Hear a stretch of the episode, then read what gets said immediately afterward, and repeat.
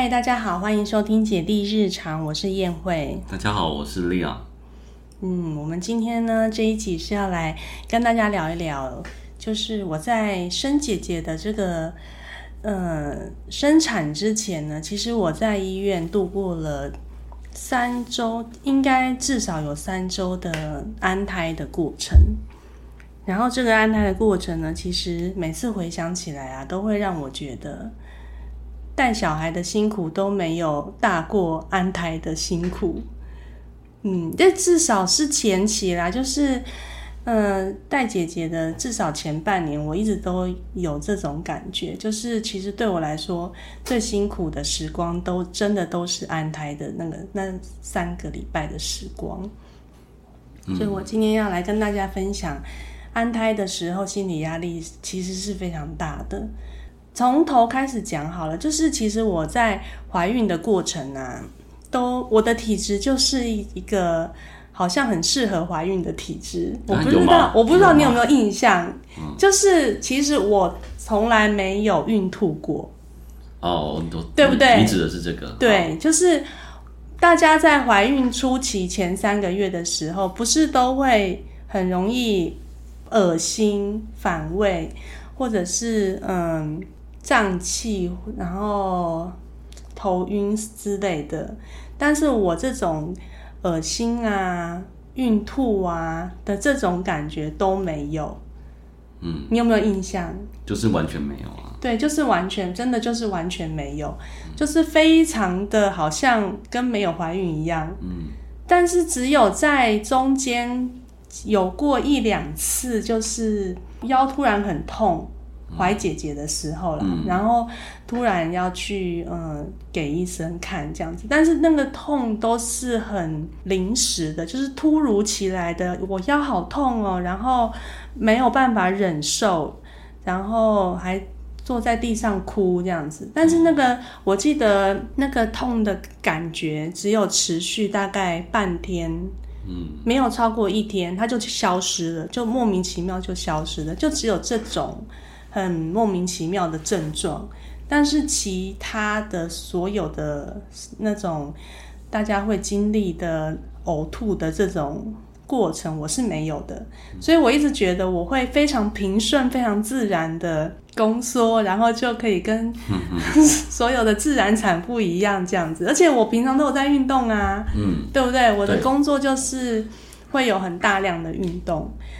嗯，我的工作很大量的运动，就代表说我在怀孕的时候，其实就是。一直会有劳动身体的状况，比如说走很多路啊什么的。但是我我的同事也有两个怀孕的妇女，也都非常自然的生产了，所以我都会觉得我应该也可以跟他们一样吧。对，所以就是还是照常的上班，我也没有特别请假或者是申请说我要去做一些比较舒服的工作这样子，然后一直到。我怀孕三十周的那那个礼拜，我要从这一天开始讲起。嗯，因为这个礼拜真的是有一个非常大的转折，就是呢，怀孕三十周的那个礼拜呢，上班的第一天，我上班都是要先做大概二十几分钟的捷运，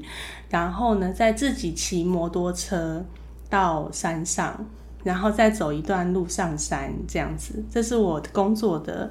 交通的方式。然后那一天我在捷运上呢，我就在群组上面看到一个讯息，就是我们工作的地方失火了。哦，是那一天，就是那对，就是三十周的工作的第一天。然后大家都在群组上面觉得不可思议，怎么可能自己工作的地方会失火？大家都在想，说是真的吗？然后果然就是等到大家都聚集到那个停车的那个地方，真的就是所有的消防车都跑来这边了。附近所有的消防局都派出一大堆消防车要来灭火，这样子。所以呢，那一天就是一直到中午，我们才能够靠近我们平常工作的地方，因为都已经烧成灰了嘛。然后就完全就没有办法继续在原本的地方工作。那我们本来工作的地方是有点类似半户外木造的房子，然后那个房子已经被烧掉了，所以我们工作的地方就变成在那个房子的外面，就是所有接下来的工作的地方就是露天。姐姐她是九月十六号生，所以那一天应该是大概八月中旬的时候，那天气超热。嗯嗯，然后我就必须从三十周怀孕三十周的那个时候呢，每天就是在户外工作。那因为我怀孕的关系，所以我的工作就是都是做那种电脑文书类的工作。嗯，看太阳到哪里，我就跟着那个树荫跑，就是找那个有树荫遮的地方。不会一直都晒到太阳，觉得很热这样子。然后那一周就是觉得过得很辛苦，后来就直接跟老板讲说：“那我下个礼拜就去山下的办公室上班好了。”那老板也都认为都可以啊，没有问题啊，这样子。我就在在下一周，就是三十一周的那一周，就到山下的办公室吹冷气。做电脑的文书工作，然后呢，我就觉得好爽哦，可以在办公室吹冷气，过得非常的开心。但是就在第三十一周的第二天上班的那一天晚上，就突然觉得完全就是很累很累。然后下班回到家的时候呢，就是只能躺在沙发上，就吃完饭我就躺在沙发上休息，然后没有没有办法动弹。后来就想说早点睡觉好了，结果到了半夜呢，就开始觉得怪怪的，怪怪的感觉呢，就是肚子会紧紧的。其实那个紧紧的感觉呢，我后来回想起来才知道，我在怀孕的过程呢都有这个紧紧的感觉，只是我不知道那个叫做宫缩。就是我一直其实都有宫缩，但是我不知道。然后是因为那一天晚上，我发现那个紧紧的感觉非常的规律，就是紧起来，然后又放松，然后过几分钟之后又开始紧起来，然后又放松，然后我才惊觉，原来这个就是所谓的宫缩啊！就我平常其实就有这个感觉，但是我不知道这个叫宫缩，然后我就。觉得太太奇怪了，我就拿手机出来测那个宫缩的频率，就发现好像就是三两三分钟一次。我本来想说隔天再去门诊看我本来的那个妇产科的医生，因为他隔天就有门诊，想说就休息到隔天好了。结果没想到，我就觉得越来越毛，就是他那个太太规律了。我很怕就是会有意外，所以我就直接把老公叫醒，要去挂急诊这样子。因为我的医生他是那个某一间公立医院的呃主任，所以我们就直接去我的医生的那个公立医院挂急诊。然后呃一进去之后，哎，急诊室都没有人呢，觉得觉得非常的舒适。一进去之后，就直接上妇产科的那个那个叫什么？呃，待产室吗？对，待产室。就直接进待产室，然后绑胎心音跟测测一个绑了两个，一个是测宫缩指数，一个是测胎儿的心跳。对。呃，直接测我的宫缩指数，就那个时候的数字就直接是七十几。哦，那个对，那个七十几是很高的，然后胎儿心跳是正常的，然后就直接打，对，直接打安胎的点滴，然后那个点滴的剂量是十五，我后来回去翻我的笔记，发现我都有写出来，就是那时候是十五，我们那时候完全没有心理准备，是我们会在医院过好几个晚上，对不对？对，我们什么都没带，对不对？对，就直接去医院了。呃，因为我那个时候一打。安胎的点滴，我就没有宫缩了，就非常的恢复平常的样子，很自然。我就以为我可以马上就可以出院了。然后护理师是说，这个点滴呢，它不能够直接停下来，不能够说不打就不打，要让它的剂量慢慢的往下调，调到一个程度之后呢，再改口服的。嗯。才能够确保你不会突然又开始宫缩。然后一开始我打的剂量是十五，他说只要到调到十二以下，我就可以不用打点滴了，就可以出院了。所以到了隔天，好像就开始慢慢往下调，我就以为我马上就可以离开医院。结果呢，往下调第二次的时候，我就开始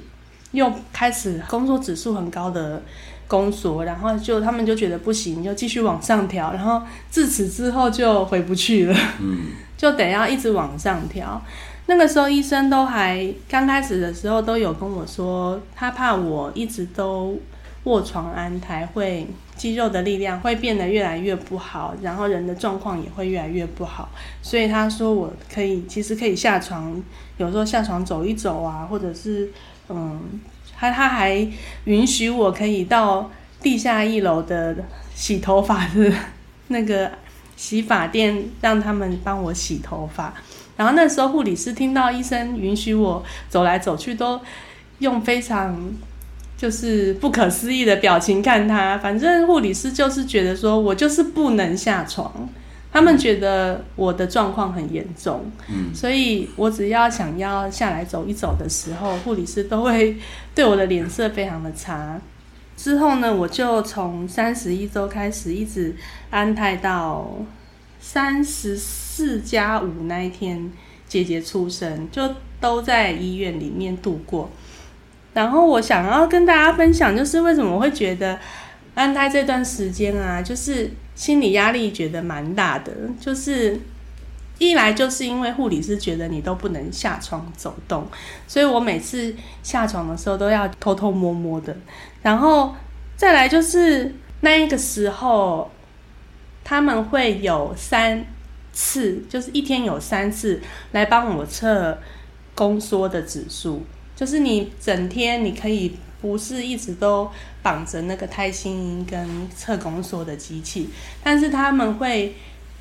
在你早上起床没多久之后呢，跟中午还有晚上的时候各选三个时间来帮你测宫缩跟胎心嗯，胎心音，然后一绑就是绑三四分钟，嗯。然后那个、那个、那个三十分钟，我就会觉得特别的紧张，压力很大。对，因为你平常都觉得好像都很好啊，他也常常有的时候来看你的时候，都会说：“哎，你今今天觉得怎么样啊？”我都觉得很好啊，没有什么感觉。因为你那时候还在期待说有一天你可以下床回家之类的。我那时候都还觉得我可以，我可以慢慢的就是往下调，然后我可以回家，有一天可以回家。但是每次呢，一绑上那个宫缩指数的时候呢，总是会有三十分钟里面总是会有一次或者是两次，有的时候会有三次，就是那个宫缩突然飙的很高，它可能没有很规律，但是它就是会突然飙高这样子。嗯，然后我就会觉得说，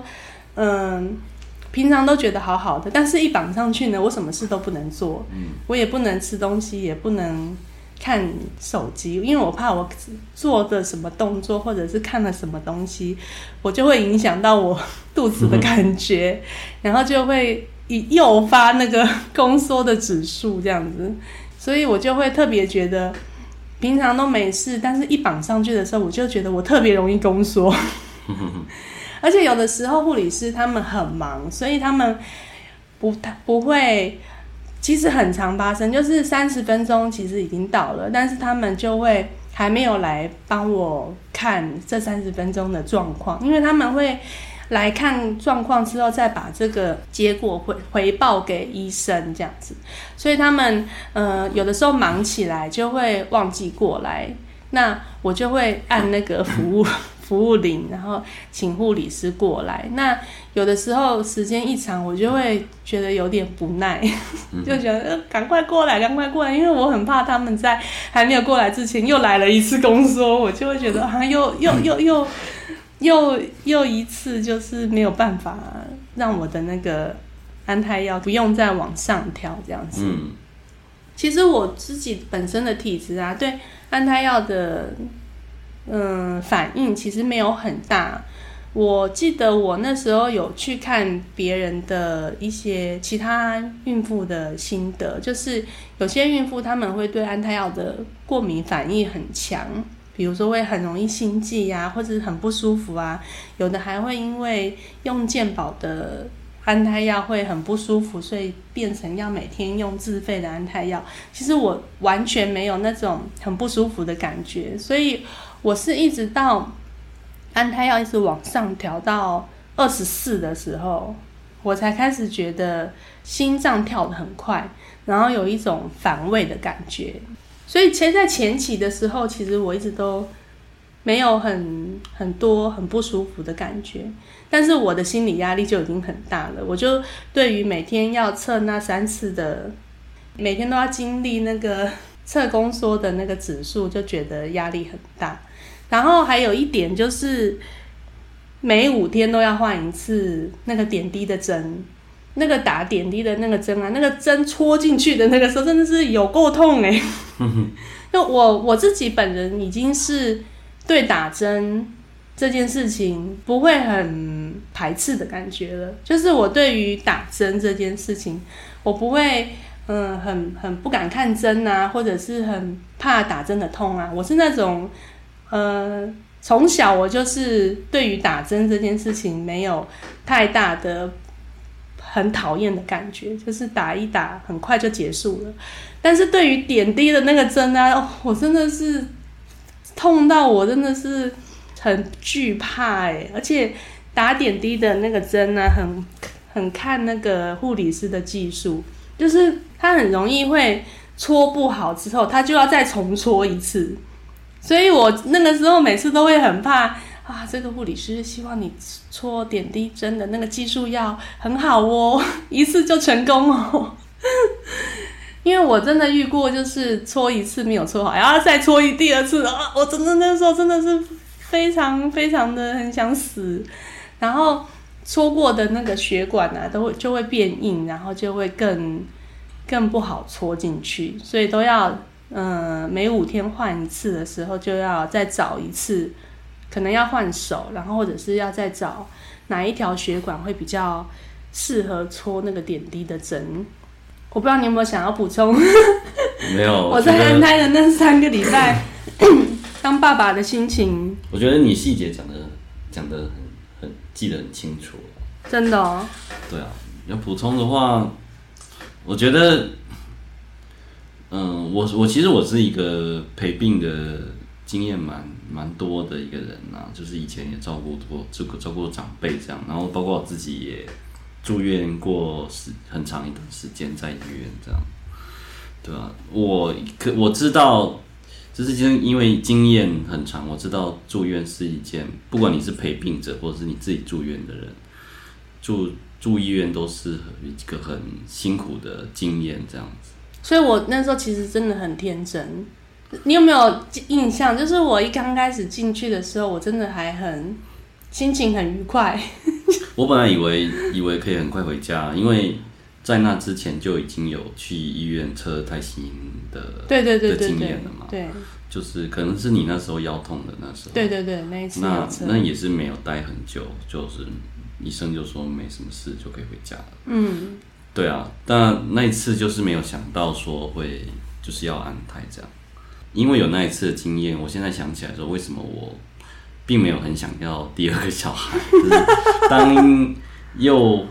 就是因为又怀上第二胎的时候，那时候其实有点害怕，说如果又要安胎的话，那真的是真真的太辛苦，而且已经有大宝，那如果要安胎要怎么办？这样，所以那时候其实是蛮担心的这样。结果没想到我 第二胎又在几乎同一个时间。对我我没有想要补充那么多，因为你也会扯到太多，所以我们今天只有要讲第一胎而已，就先先继续讲，对，会继续继续讲完好。嗯，好，然后反正就是，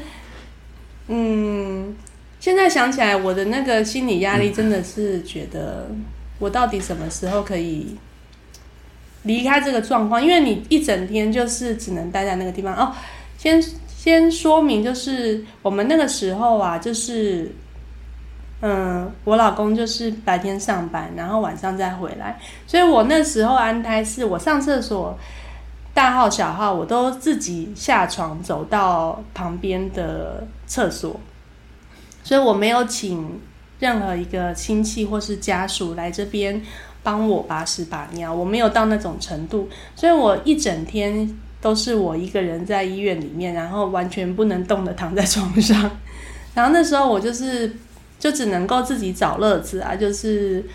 看影片啊，或者是我忘记我那时候有没有追剧了，好像好像没有追剧，没有，有印象都没有，没有追剧，反反正就是到然后订医医院的餐，然后有的时候会去订外卖这样子，总之就是嗯，尽量让自己可以有事情做。然后一直到三十四加五的那个时候呢，医生刚好那时候他要出国去度假，然后他就跟我说，希望我可以撑到他出国度假一个礼拜回来之后呢，我们就可以，嗯，就可以生产了哦。结果就刚好就是那一天，他要出国度假的那一天的凌晨，哦，还没等他出国，对，还没等他出国，来不及了。对，刚好就是那，其实刚好那一天我爸爸来医院看我，嗯，然后我高中同学也来医院看我，嗯，就是那一天可能有两个访客让我觉得有点疲累，但是我其实跟他们聊都聊天聊得很开心，只是在呃，只是可能我身体累了，我不知道。然后等到那一天晚上呢，测宫缩的时候，护理师的脸色就非常的差，他看我的那个。图案就觉得很不妙，那个时候已经好像半夜十一点多了。那时候医生他就直接跟护理师说，他医医生不在现场啦，就是护理师直接用手机传传图案给医生，医生就直接说他觉得我已经撑不下去了，安不住了，他觉得也没有办法再把剂量调高了，因为再调高的话，对我的身体的负荷会非常的大。那因为原则上我那天已经是三十四加五，他觉得还算安全，超音波测宝宝的体重也超过两千，所以他觉得可以直接剖腹生产了，所以他就建议我隔天剖腹生产。可是呢，我我我对于剖腹这件事情呢，其实对于开刀这件事情呢，我心里面是有一点惧怕的。所以我就说，我希望可以的话，还是自然产这样子。然后他医生其实人非常的，应该说很尊重病人的选择，所以他他听到我想要自然产，他就他就说好，那还是让你可以试试看自然产。所以他就在凌晨十二点的时候呢，帮我把那个安胎药直接拔掉。那安胎的点滴拔掉之后呢，我们就直接从病房，然后就去住到那个待产室，然后就从十二点开始，那个安胎药一拔掉之后，我就可以明显的感受到宫缩了，耶，就是那个宫缩的那个肚子很紧的感觉就会更明显。然后，但是我一直到三点的时候，我才开始痛，会痛。就是在那之前，可能是因为安胎药的作用，让我在肚子紧的时候不会痛。然后结果我就从凌晨三点一直痛到下午三点，痛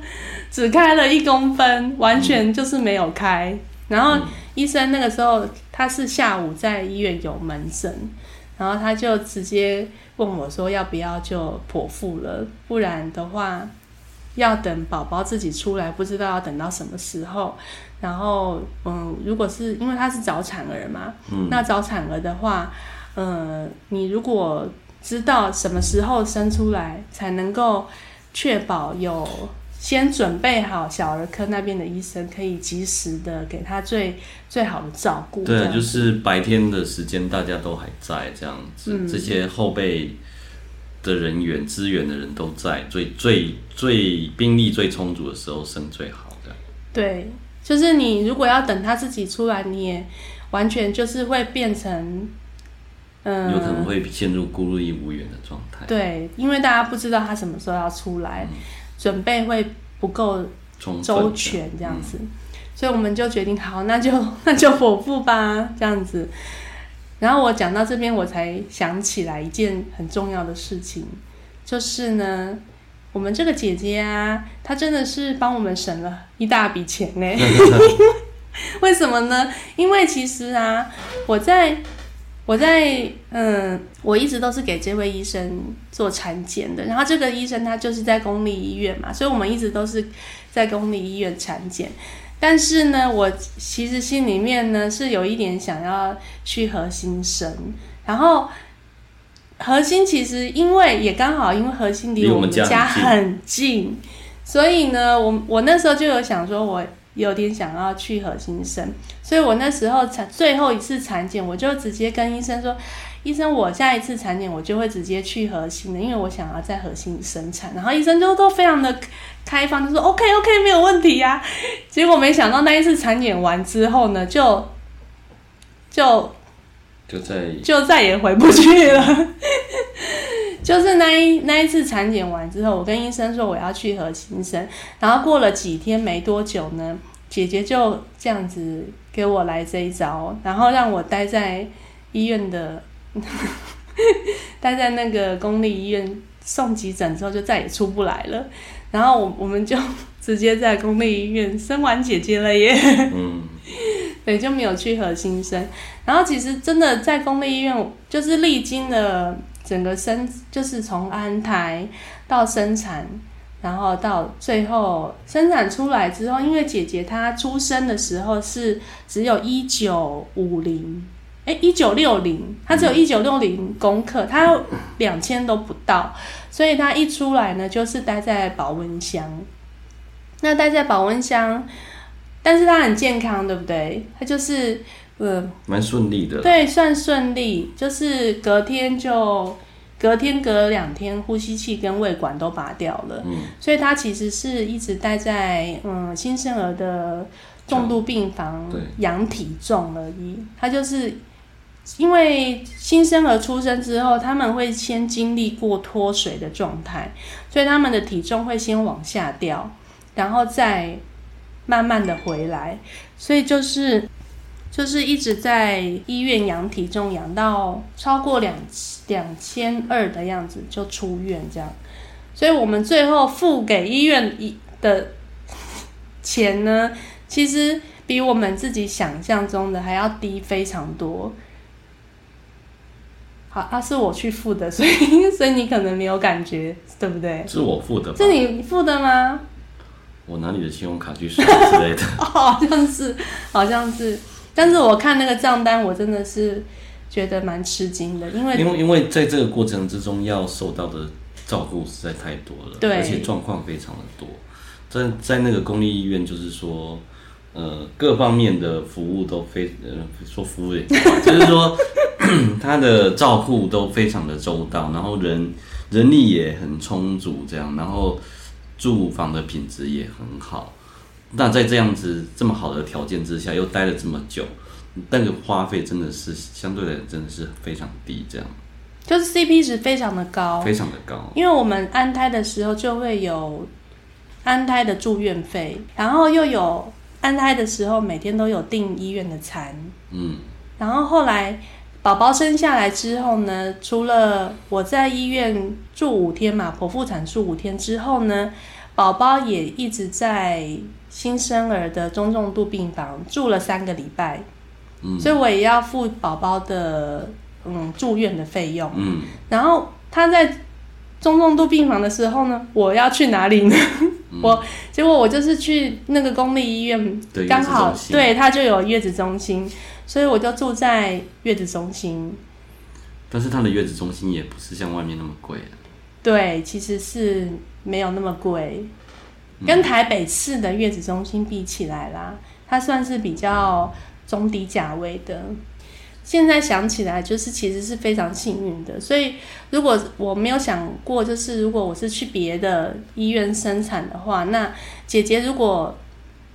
就是得要一直住在医院的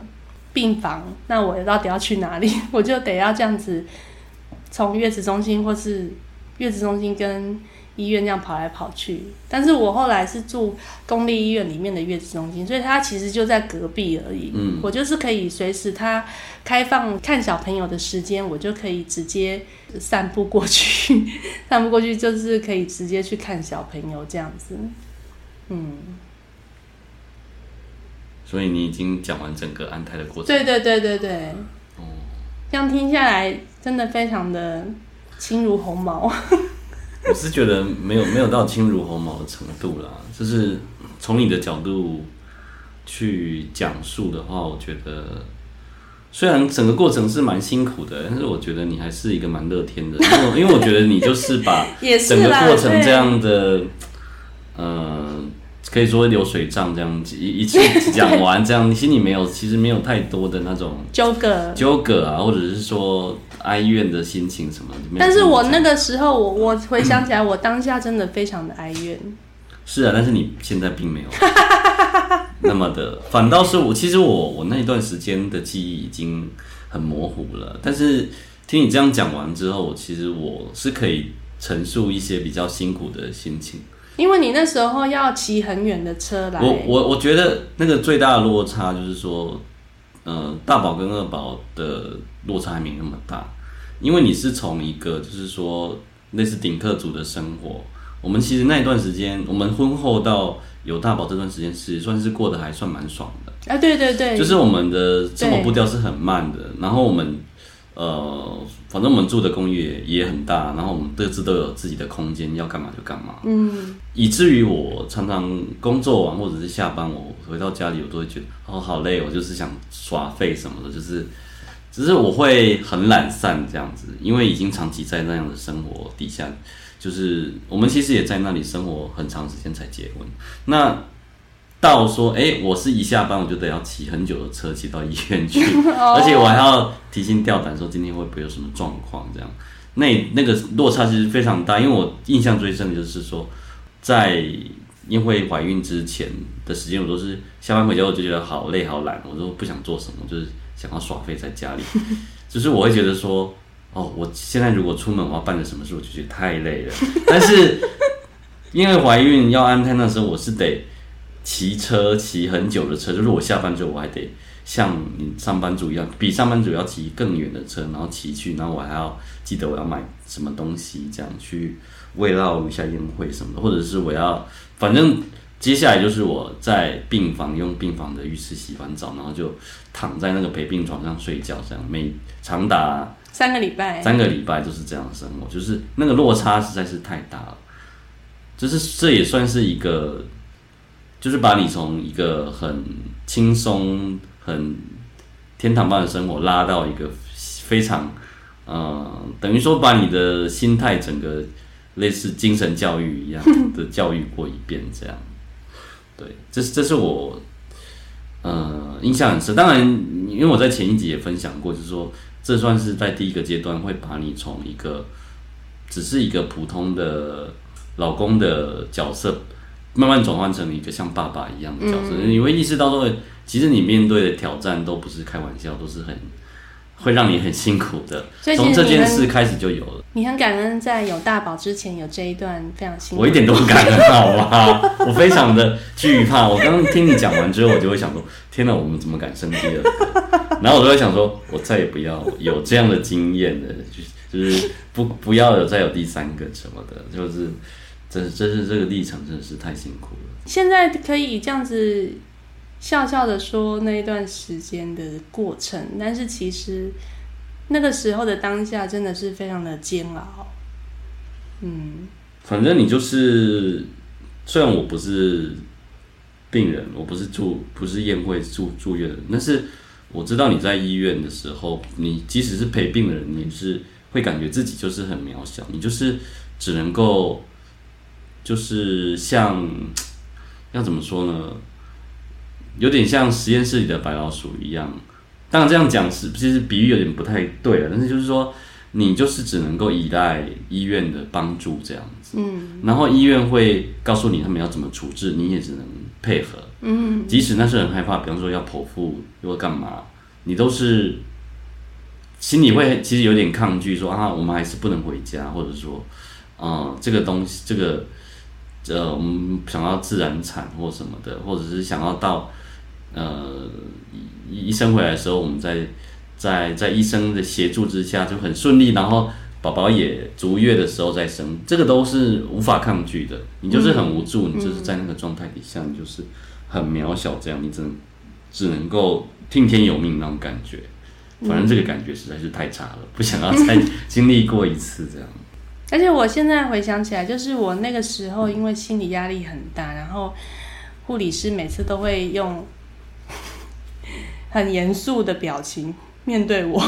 就是常常会被护理师骂啦。对，因为其实，在他们的标准你是连你连下床上厕所都是不行的。对，但是我现在回想起来，我才知道。其实事情有多严重，就是因为那时候我还没有足月的关系，宝宝也很小只的关系，所以如果我那个时候真的要是不行，安不住的话，其实那个后果是很可怕的。如果如果说从这个角度去回忆的话，我们还是算蛮幸运的，因为我们那时候我在陪病的时候，就是划说人家安泰是怎么样，嗯，那跟比起别人的话，我们算是很幸运。对，因为我们就是一直住那个健保病房，但是是。一直没有别的病人进来，没有邻居。对对对，我们就是等于 享受单人房的的的待遇。这样，虽然我说我得睡病房，但是其实没有别的病人在，我们还是比较放松，然后可以比较没有噪音这样。对对对，想怎样就怎样。对对对对，也没有也不能怎样，但是就是说 就是说还是算蛮幸运的，因为就是说。比起别家医院呢，不是不是每家医院都有这么好。对，因为像那种很热门的医院呢，就是产妇很多的话，你要去又去那种很热门的医院安胎的话，就是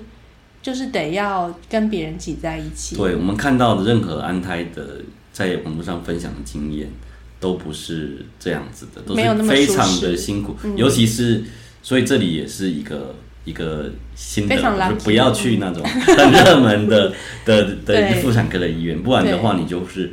有可能安胎的时候旁边就是有室友，而且大家都是很辛苦，压力都很大。而且别的医院好像真的就是规定你不能下床，非常严格的规定。对对对。所以你完全不能去上厕所，你只能够依赖你的亲戚、你的朋友帮你把屎把尿这样子。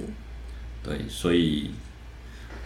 其实从从从这个角度来看，我们还是算是幸运的。对，真的是很幸运遇到这个医生。对，嗯，就是跟大家分享一下，其实，在生姐姐之前是有一段，我现在回想起来，其实